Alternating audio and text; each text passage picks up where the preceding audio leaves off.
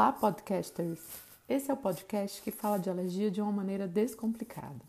Eu sou Chayane Andrade, médica, alergista e imunologista, e hoje vou falar sobre um problema alérgico muito temido por todos, a anaflaxia.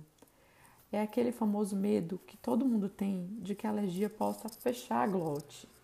Anaflaxia é uma reação alérgica aguda, ou seja, repentina e muitas vezes grave, que começa de forma súbita e em menos de um minuto até poucas horas após, após a exposição de um alérgeno que a pessoa pode ter desenvolvido um tipo de hipersensibilidade, ela, se não for socorrida rapidamente, pode evoluir para o óbito, pode ser uma reação fatal. Quando o corpo é exposto a substâncias que ele considera estranhas e nocivas, ele ativa o seu sistema imunológico e ele vai produzir anticorpos.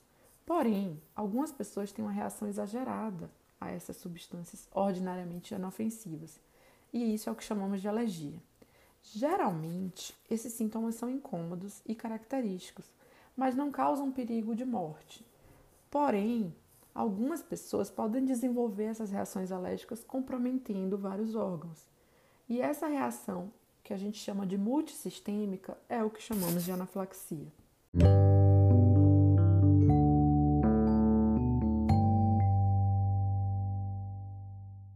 Quais são as principais causas de anaflaxia? A gente divide os grandes vilões em três grupos. O primeiro grupo é o grupo dos medicamentos, especialmente antibióticos e anti-inflamatórios não hormonais, os famosos analgésicos. O segundo grupo é o grupo dos alimentos. E dentre esses alimentos, a gente tem o amendoim e as outras oleaginosas ou nuts, peixes e crustáceos, também trigo, ovo e leite, e esses três últimos principalmente envolvidos em criança. Além disso, o terceiro grupo é o grupo associado à picada de inseto. Picada e ferroada de inseto como abelha, maribondo, vespa ou formiga lava-pés são responsáveis também por anaflaxia. Vocês lembram do filme Meu Primeiro Amor? Era ficção, mas a gente vê situação bem parecida na vida real. Porém, qualquer alérgeno pode desencadear anaflaxia. E quem é que pode ter anaflaxia? Qualquer pessoa que seja sensibilizada a alérgeno. Algumas pessoas podem ter mais riscos de gravidade.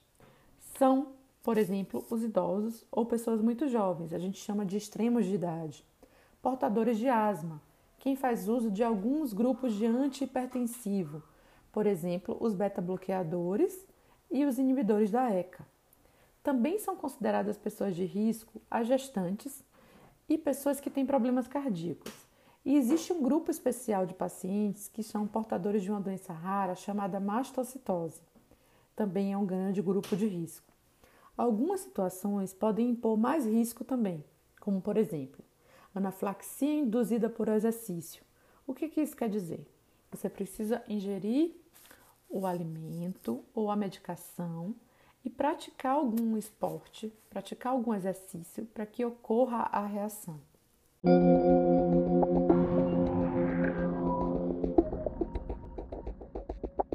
Posso saber se eu estou tendo anaflaxia ou se meu filho, um parente, está tendo anaflaxia? Além do mais temido sintoma, que é o edema da glote, a anaflaxia é diagnosticada baseada em critérios clínicos. Podemos ter sintomas em vários órgãos do corpo.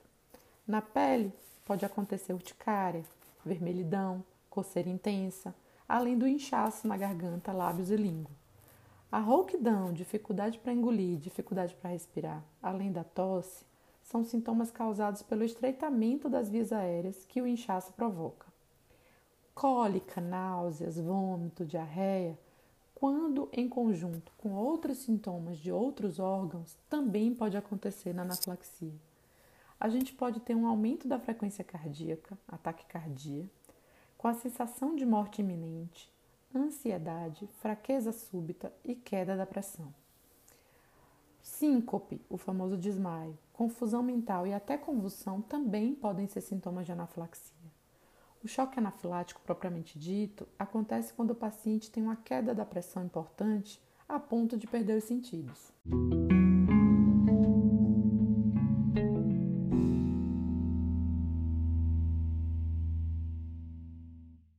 Se ocorrer uma reação anafilática com você ou com quem estiver por perto, é imprescindível que o socorro seja imediato. Anafilaxia é uma situação de extrema emergência que pode se desenvolver muito rapidamente.